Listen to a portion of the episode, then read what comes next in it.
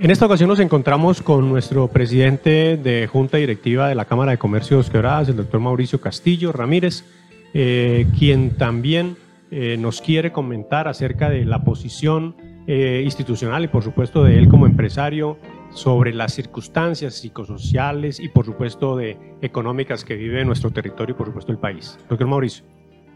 sí, gracias John Jaime. la verdad es que la situación actual del país amerita como un poquito más de, digamos, de análisis y hay que revisar qué es lo que está pasando en el fondo con el país. Los empresarios actualmente estamos sufriendo mucho por todo lo que ha venido pasando entre el gobierno nacional y todo el tema que tiene que ver con el paro. Eh, pensamos de que, de que eh, pensamos y exigimos de verdad como una posibilidad rápida para la solución a estos problemas debido al desabastecimiento que tenemos. La zona de nosotros es una zona muy cercada porque estamos en la mitad entre lo que tiene que ver con Cali, Medellín y Bogotá y nos estamos viendo muy afectados por esa, por esa situación y por eso le pedimos al gobierno nacional, le pedimos a las personas que están haciendo los paros que realmente piensen un poquito más en las empresas, en la sociedad y en todas las personas que realmente estamos eh, sufriendo todos estos desmanes.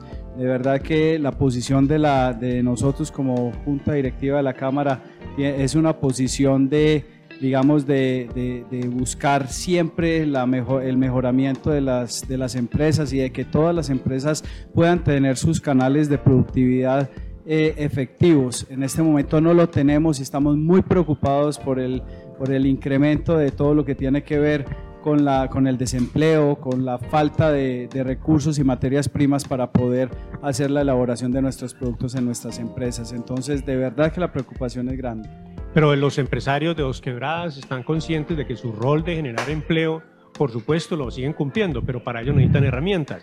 Y para ello la invitación al diálogo es válida desde la Cámara de Comercio. Yo pienso que, que el diálogo tiene que ser lo primero. Necesitamos el diálogo, pero el diálogo no puede estar supeditado a simplemente una presión y opresión por parte de, de los miembros, digamos, del paro.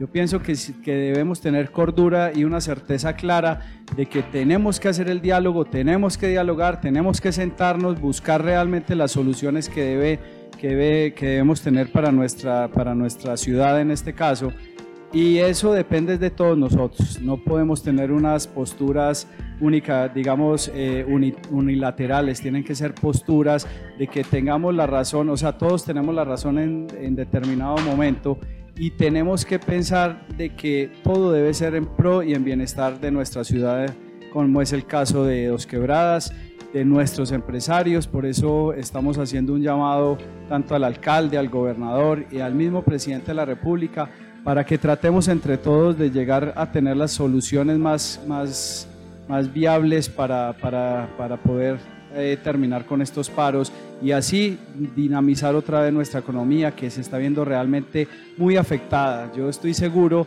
que los empresarios de, esta ciudad en particular no estamos, o sea, no estamos ajenos a los problemas que estamos teniendo de desabastecimiento, pero también estamos comprometidos en, en, el no despido masivo de nuestros empleados, que es lo más importante, de nuestros colaboradores como tal. No queremos generar más desempleo en la ciudad, no queremos ir en contra de nuestra economía, pero si esta situación, doctor John Jaime, sigue como va, pues va a llegar un momento en que no vamos a resistir, porque si no tenemos con qué producir, si siguen bloqueadas las vías, si no hay materias primas, no vamos a ser capaces de sostener nuestro aparato productivo.